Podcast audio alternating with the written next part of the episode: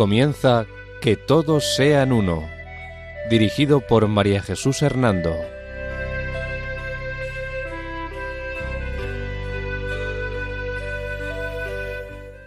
Buenas tardes, queridos oyentes de Radio María. Un sábado más, bajo la protección de María, volvemos a estar con ustedes en este programa titulado Que todos sean uno.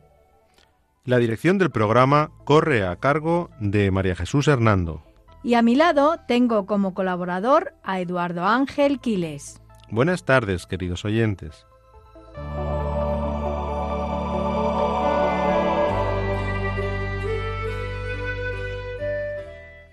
Sumario de nuestro programa es el siguiente.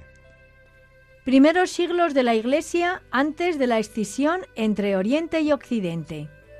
Acontecimientos del siglo III que impulsaron la fractura cultural entre Oriente y Occidente. El edicto de Milán de Constantino I propicia el fin de la persecución del cristianismo. Primer desacuerdo entre los patriarcados orientales por la preferencia del patriarcado de Constantinopla.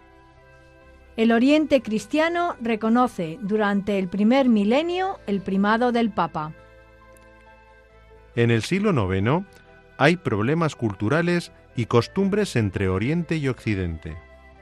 El decreto de culto a San Gregorio de Narek es muestra actual del diálogo ecuménico entre las iglesias ortodoxas y la Iglesia católica. Noticias sobre diálogo interreligioso y sectas.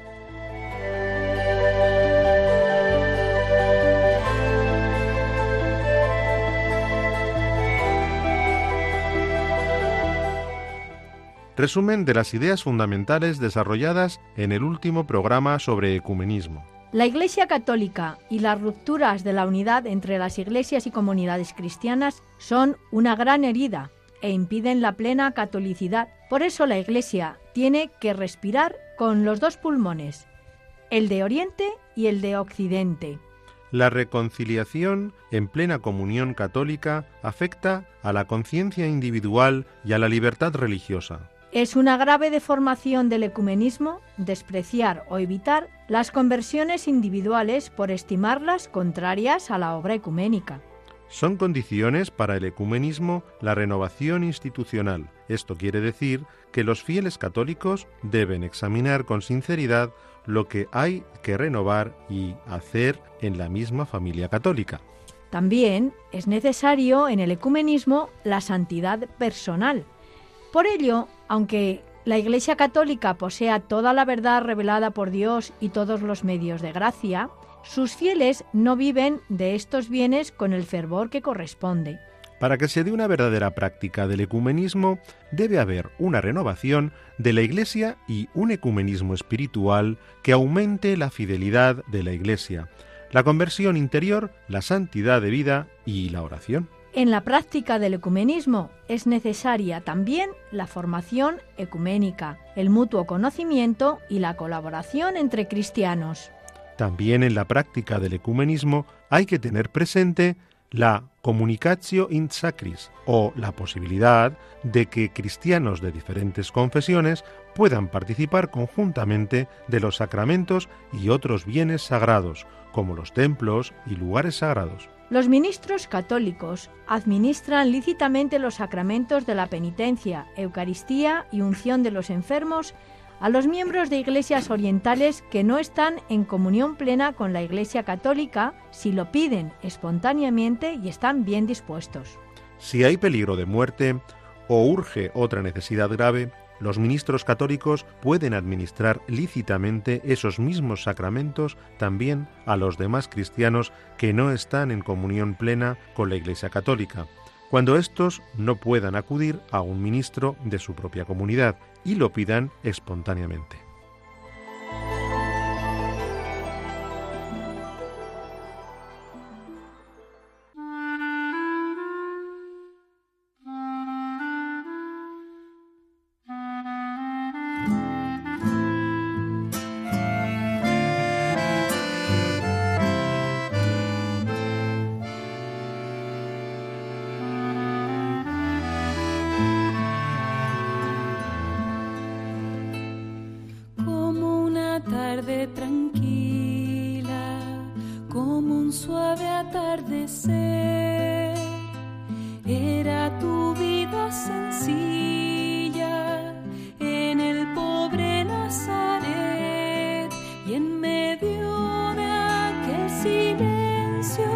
Dios te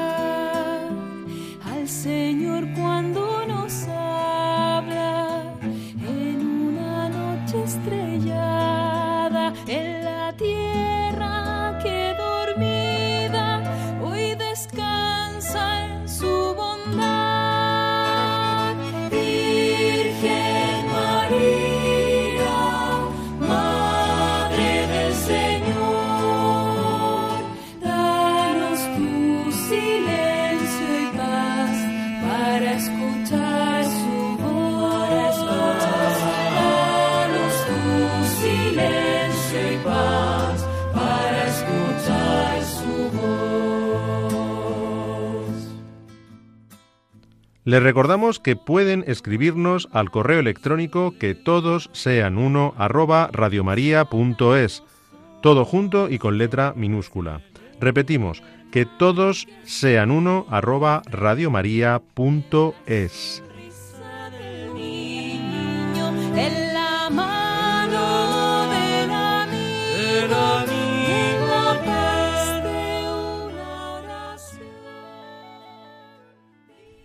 Comenzamos con nuestra temática, después de haber hecho este resumen del programa anterior sobre ecumenismo, en la que vamos a hablar sobre el cisma de Oriente y Occidente.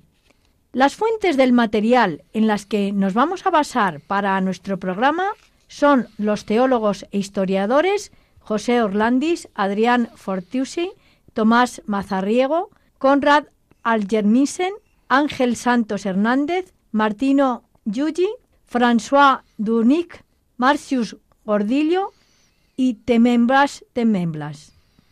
Dinos, María Jesús, ¿de qué vamos a hablar hoy en nuestro programa sobre ecumenismo? Pues mira, vamos a adentrarnos un poco en la historia de la Iglesia, para así poder analizar desde el punto de vista ecuménico qué acontecimientos se dieron para llegar al cisma de Oriente y luego desde ahí ver qué pasos se han dado y se están dando para volver a la unidad y la reconciliación.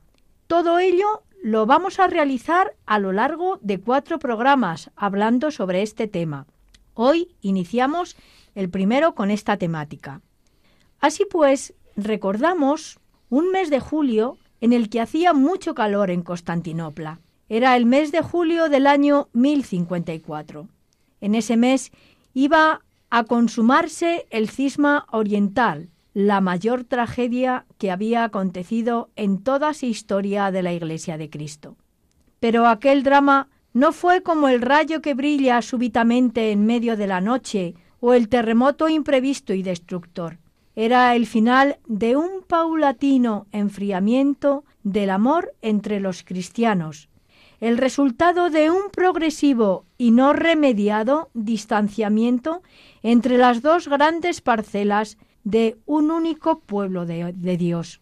Pero antes de seguir adelante, vale la pena intentar rehacer los principales capítulos de aquel proceso para poder comprender las razones profundas del triste acontecimiento ocurrido a orillas del estrecho Bósforo o estrecho de Estambul, en una cálida jornada estival del año 1054. Mm, dinos, María Jesús, ¿qué ocurrió para llegar a esa escisión? Cuéntanos, ¿qué cosas acontecieron para llegar a esa, a esa, situación? Pues verás, Eduardo. Lo primero que hemos de narrar es que durante media docena de siglos, la cuenca del Mediterráneo, esto en el sentido positivo, constituyó el gran espacio cultural y político del mundo antiguo.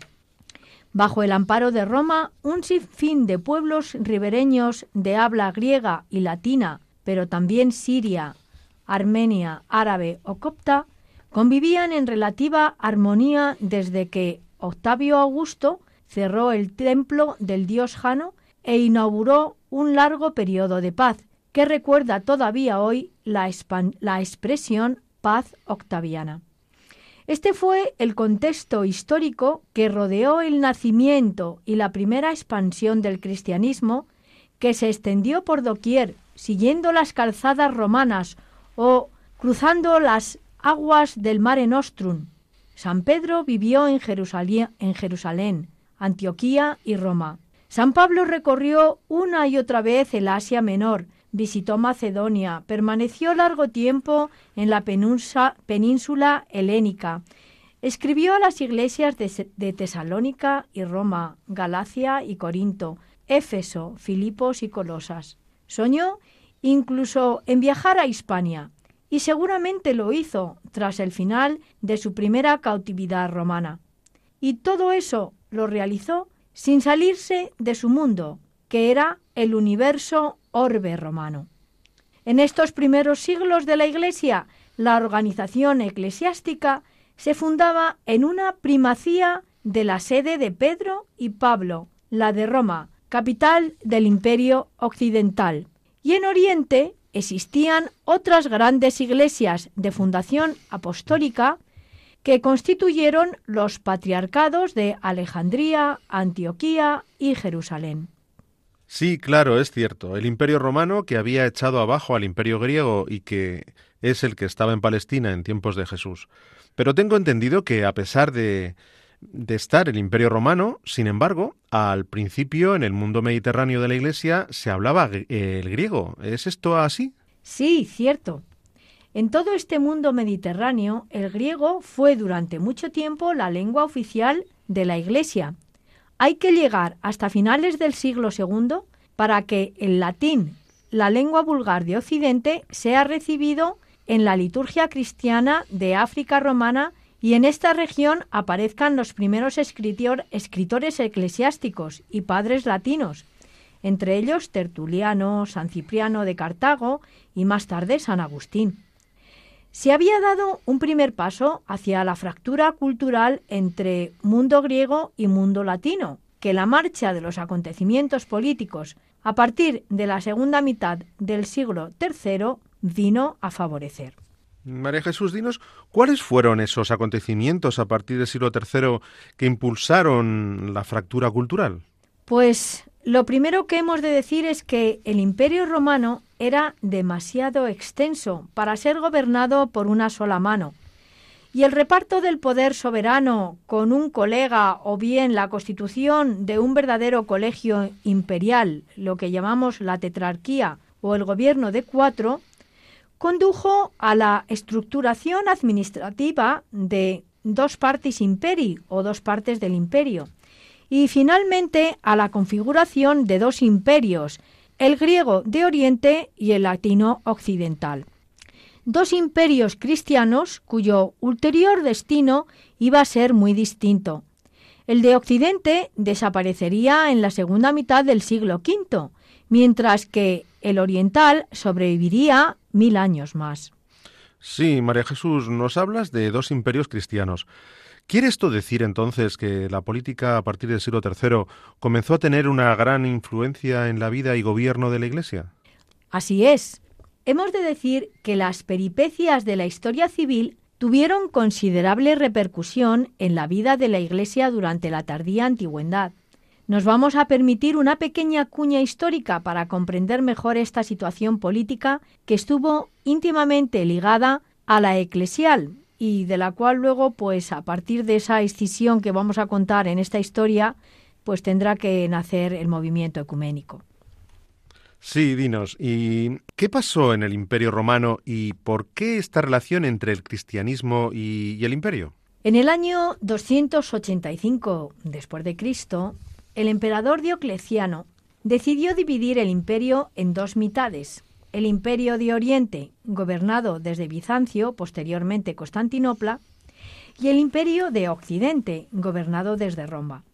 Ambas secciones eran conocidas indistintamente como el imperio romano, aunque con el tiempo el lado oriental adoptaría el idioma griego en lugar del latín y perdería también algunos rasgos del espíritu distintivo de los romanos.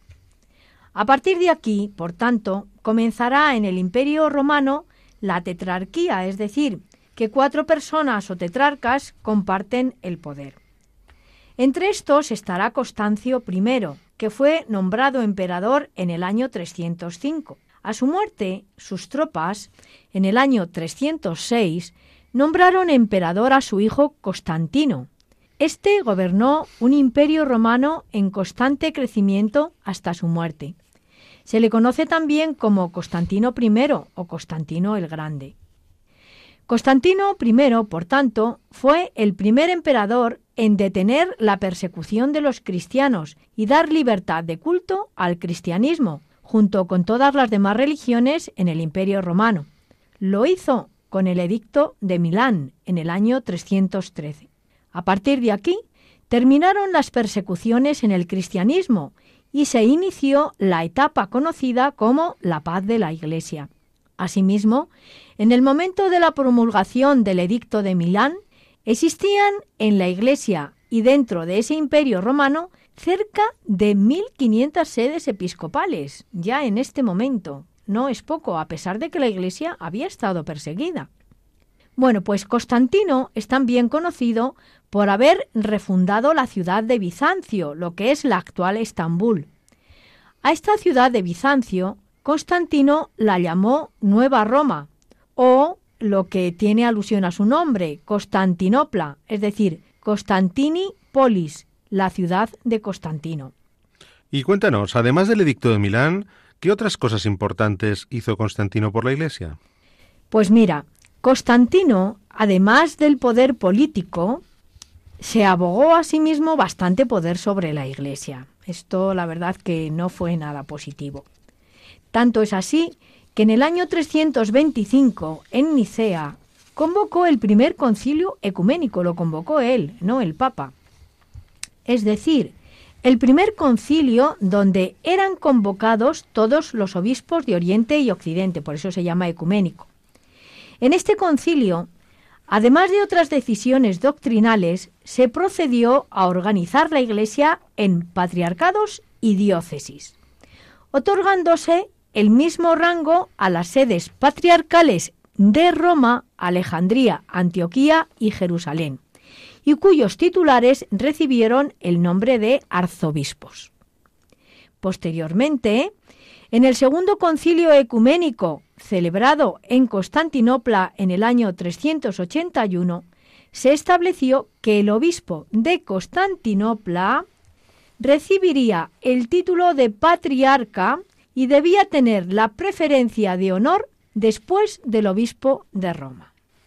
¿Y esta decisión que nos comentas no provocó ningún conflicto con obispos de otras diócesis o jurisdicciones eclesiales? Sí, sí, las provocó. De hecho, debido a que esta decisión fue tomada por presiones del emperador Constantino, el patriarcado de Alejandría, que existía antes que el de Constantinopla, presentó su protesta, pues antes de este concilio se había decidido que el patriarca de Alejandría tendría la preferencia de honor tras el Papa de Roma, y ahora resulta que el Constantinado de el patriarcado de Constantinopla se la abogaba a sí mismo, se la quitaba por lo tanto a Alejandría. Pero a pesar de que no estuvo de acuerdo el patriarca de Alejandría, los de Constantinopla no retrocedieron en la resolución tomada y por ello en el cuarto concilio ecuménico celebrado en Calcedonia el año 451 se reconoció a, Constantinopla el mismo primado que a Roma, aunque el obispo romano se le reconocía una autoridad moral sobre el resto de los patriarcados, porque era el Papa y el sucesor de Pedro. En este concilio ecuménico de Calcedonia, el obispo de Constantinopla pasó a recibir el título de patriarca ecuménico o patriarca universal. Esto hizo que Timoteo el Uro en el año 457 se enfadara y excomulgara al patriarca de Constantinopla, es decir, eh, Timoteo el Uro era el patriarca de Alejandría, ¿no? Pues le excomulgó de su zona, está claro, junto con el resto de los patriarcas que, que pertenecían a la sede de Constantinopla, separando su patriarcado del resto de la iglesia, y así es como dio origen la iglesia copta o egipcia. Y dinos, ¿ese poder de, del patriarcado de Constantinopla era fácil de conjugar con la primacía del pontífice de Roma? Pues mm, es un hecho incuestionable que la primacía papal nunca se ejerció con igual intensidad en todo el mundo cristiano. De hecho, hace unos años un teólogo, Pierre mm, Batifol, formuló la teoría de los tres círculos para expresar el alcance de la autoridad romana. Ah, sí. ¿Y en qué consiste esa teoría? Pues Pierre Batifol dice que estos tres círculos de la autoridad romana consisten en lo siguiente. En el primer círculo estaría más restringido y aquí eh, pues se situaría esa autoridad que se ejercía de modo más inmediato y corresponde a la península italiana. El segundo círculo comprendía el mundo latino-germánico, surgido tras la caída del Imperio Romano de Occidente. Y el tercer círculo, el más amplio y sutil, se extendía por el resto del universo y comprendía el primer término, el Oriente cristiano. ¿Y cuál es la primacía papal que el Oriente cristiano reconoció explícita o implícitamente durante el primer milenio de la historia de la Iglesia? Pues sin lugar a dudas, el primado de fe. La fe de la Iglesia romana, que es la fe de Pedro. Una fe indefectible, fundada en la especial promesa del Señor a Pedro, yo he rogado por ti para que no desfallezca tu fe. Una fe que llevaba aparejada una misión universal y para todos los tiempos, tal como había dicho Jesús a Pedro. Y tú, cuando te conviertas, confirmarás a tus hermanos. Esto lo decía en el Evangelio de Lucas capítulo 22, versículo 32. Pero todos los cristianos, a pesar de que la Iglesia se había extendido mucho, reconocían esa fe y tenían al sucesor de Pedro, el Papa, eh, como, como, como el elegido por Jesús para gobernar a toda la Iglesia, ¿verdad? Sí, sí, así era. Todos los cristianos la reconocían. Lo decíamos hace un momento, cuando hablábamos del concilio de Calcedonia. En ese concilio ecuménico, que como hemos señalado se reunió en el año 451, se dio un buen testimonio de reconocimiento por la cristiandad oriental del primado de fe del obispo de Roma. Por eso el Papa León Magno o el Grande, que como recordarás es el Papa número 45 de la Iglesia Católica y el primero de los tres papas apodados el Grande, envió al patriarca Flavio de Constantinopla una epístola donde exponía la doctrina católica sobre las dos naturalezas, la divina y la humana, en Cristo. Cuando la carta fue leída en el aula conciliar, en Constantinopla, llena casi exclusivamente de obispos orientales, la asamblea prorrumpió en una aclamación unánime. Pedro ha hablado por boca de león.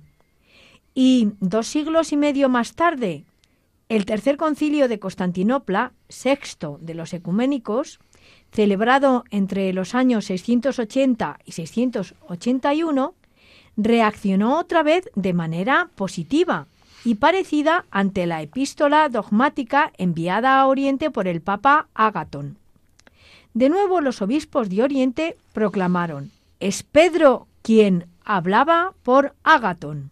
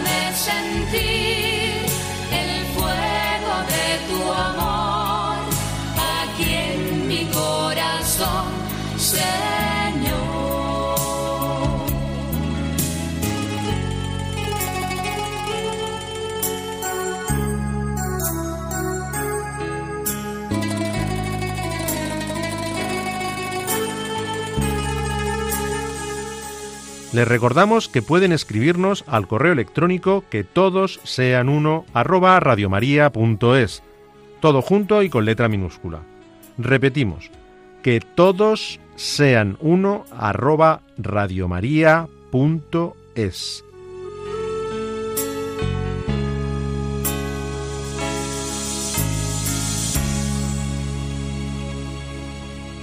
Y dinos, además de en el terreno teológico, también en el terreno jurisdiccional hubo reconocimiento de la primacía romana por parte de los obispos orientales y por lo mismo eh, del Oriente cristiano. Cierto. Tanto es así que no podemos ignorar que los cánones del concilio de Sárdica en el 343 atribuyeron al Papa un importante papel en los litigios entre obispos. Con ello, a los obispos se les reconocía el derecho de recurrir al Papa, con lo cual el fundamento de este recurso universal al obispo de la Iglesia romana es la voluntad de honrar a la memoria del santo apóstol Pedro. Después, en los siglos sucesivos, aparecen nuevas pruebas de reconocimiento de la sede romana como una instancia superior a la que recurrieron las facciones eclesiásticas orientales en horas de adversidad. Y cuéntanos, eh, ¿a qué te refieres exactamente cuando dices lo de fracciones eclesiásticas orientales?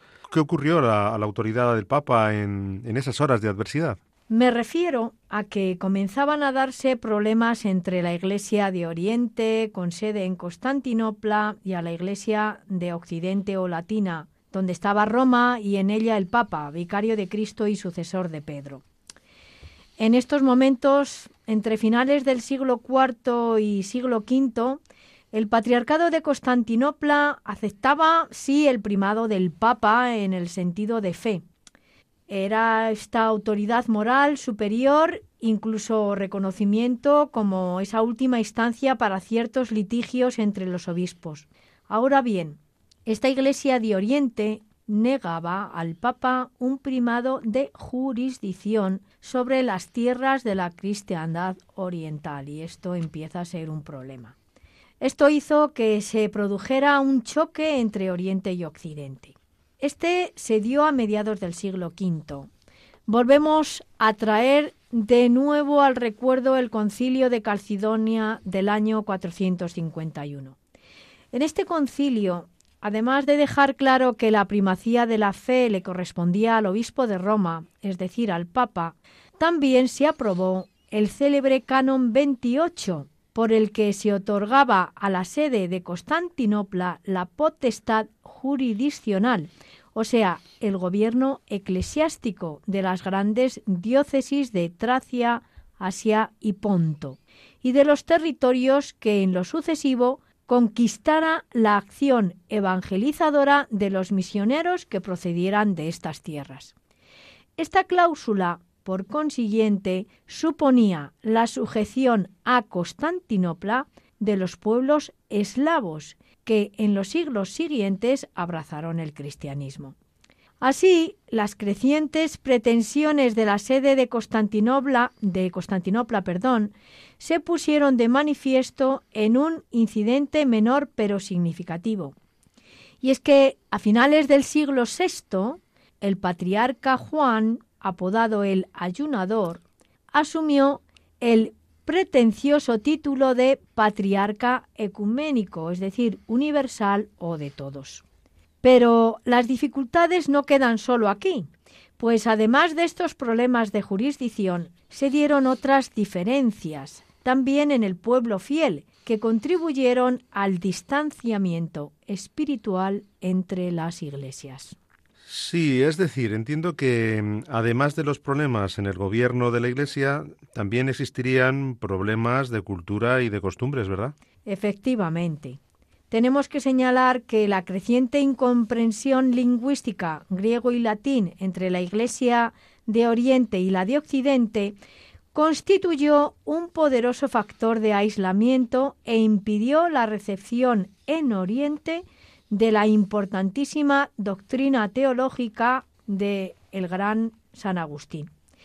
De hecho, el concilio oriental intrulo, eh, se dice intrulo porque significa cúpula, que fue celebrado en un lugar de Constantinopla donde había una cúpula.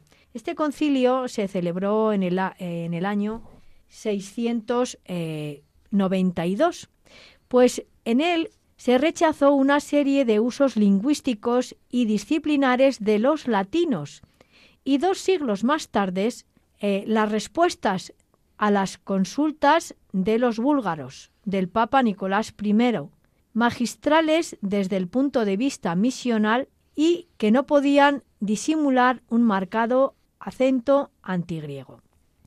Asimismo, en el terreno de la vida monástica, también importante en la Edad Media, la regla de San Benito, la Carta Magna del Monacato Occidental, pues esta Carta Magna no se introdujo en el Oriente cristiano, que tuvo como principal legislador ascético a San Basilio.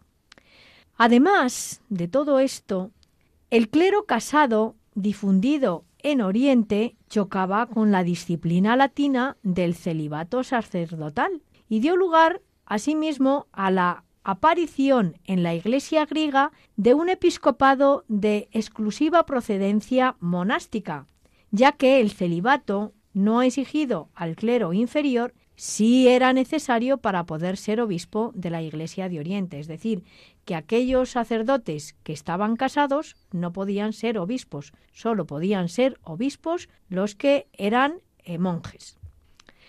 Ahora bien, en el siglo VIII, en medio de todas estas dificultades, surgió un problema en la Iglesia bizantina, que solicitó la intervención del Papa de Roma. Así que aquí sí que les interesaba que Roma actuase. Nos referimos a la crisis iconoclasta que rechazaba el culto a las imágenes. Y más tarde, en el siglo IX, el problema de las alternancias entre los patriarcas Ignacio y Focio en el gobierno del Patriarcado de Constantinopla. En ese momento también unos y otros, es decir, ignacianos y focianos, solicitaron el apoyo de la autoridad papal, porque entre ellos era imposible entenderse, y lo solicitaron en los periodos en que el bando opuesto detentaba el poder patriarcal. Sí, nos hablas de conflictos entre dos patriarcas de Constantinopla en las que tuvo que intervenir el Papa. ¿Y qué sucedió exactamente entre ellos? Pues mira, en lo que se conoce o es lo que se conoce como el cisma de Focio y todo lo relacionado con él. En todo ello se mezclan muchas cuestiones, algunas de ellas de tipo, claramente político. En primer lugar, hemos de decir que el patriarca de Constantinopla, Ignacio, tampoco era bien aceptado por la corte, por el poder, la cual quería unos patriarcas sumisos a los mandatos que el poder hacía. En este momento nos encontramos en marzo del 856. Era proclamado mayor de edad Miguel III, aunque de hecho el poder efectivo estaba en manos de su tío, César Bardas. Ello significaba que la regente Teodora desaparecía de la escena política y de Constantinopla. El patriarca Ignacio no podía mantenerse neutral entre el partido de Teodora y el de Barbas, Personalmente no parecía oponerse a Barbas, pero lo que no podía tolerar era la, relajación de costumbres del nuevo emperador Miguel III, apodado el borracho. Y además el patriarca Ignacio tenía una gran simpatía a la emperatriz porque se había manifestado decididamente en favor de la ortodoxia y del culto de las imágenes en la controversia iconoclasta.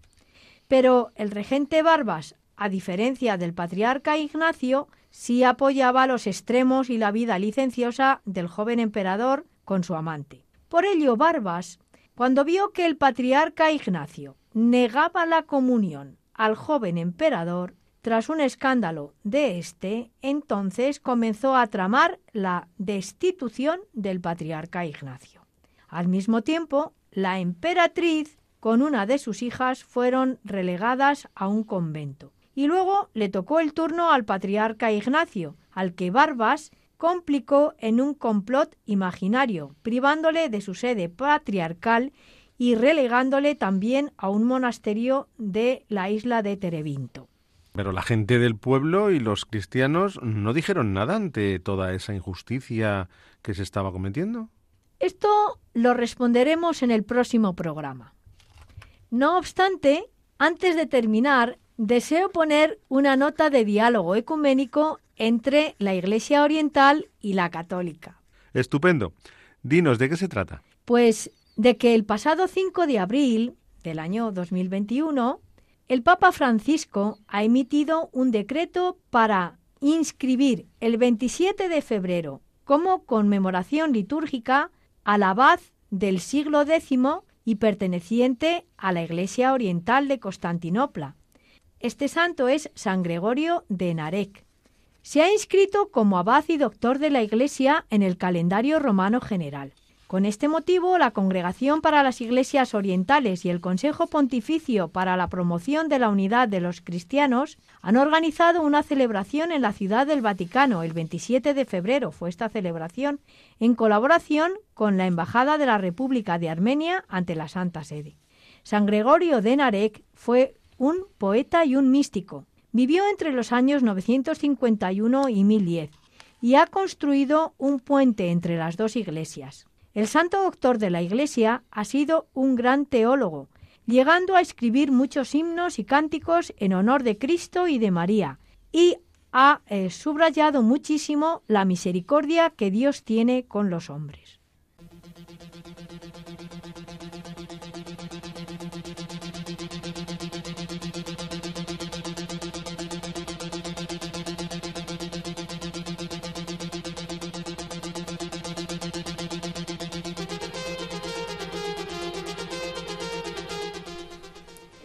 Ahora, antes de finalizar nuestro programa, vamos a dedicar unos minutos a informar sobre los acontecimientos más recientes relacionados con el diálogo interreligioso y el conocimiento de las otras religiones y las noticias sobre las sectas y los peligros y problemas en las que éstas envuelven a muchas personas.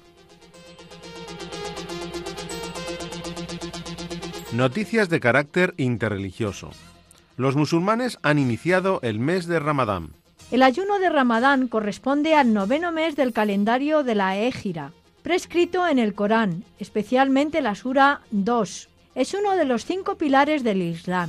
El ayuno del Ramadán requiere que todos los musulmanes sanos y adultos se abstengan de toda comida y bebida, para no tomar ninguna sustancia, incluido el humo, y no tener relaciones sexuales desde el amanecer hasta el atardecer.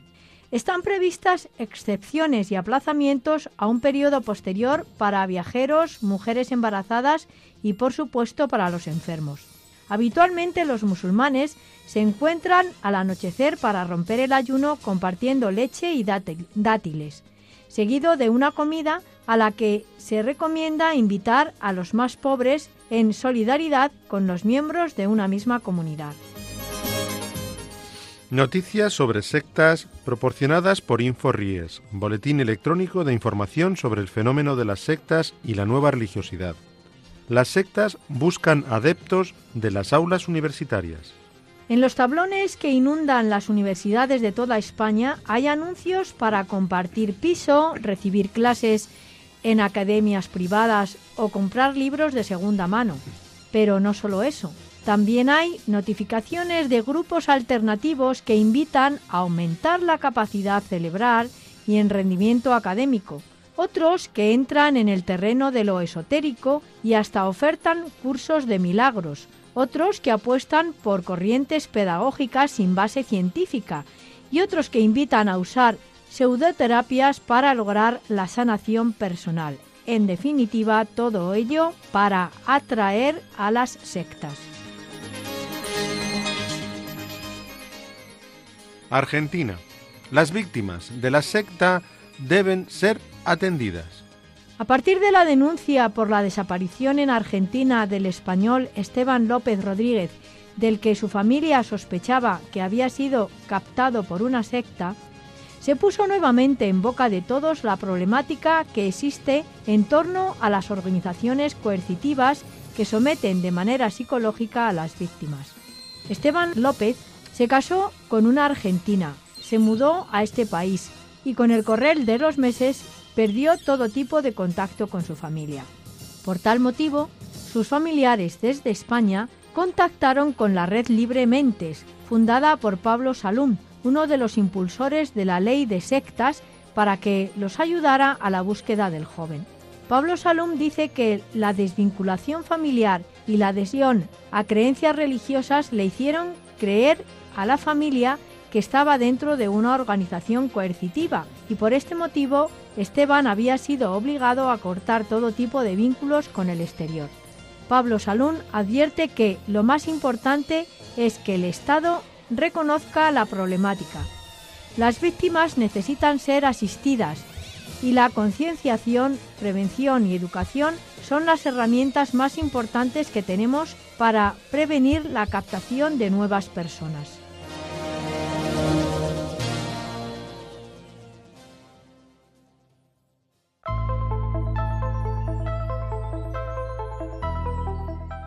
Antes de terminar, recordarles que pueden escribirnos al correo electrónico que todos sean uno arroba radiomaria.es, todo junto y con letra minúscula. Repetimos, que todos sean uno arroba radiomaria.es.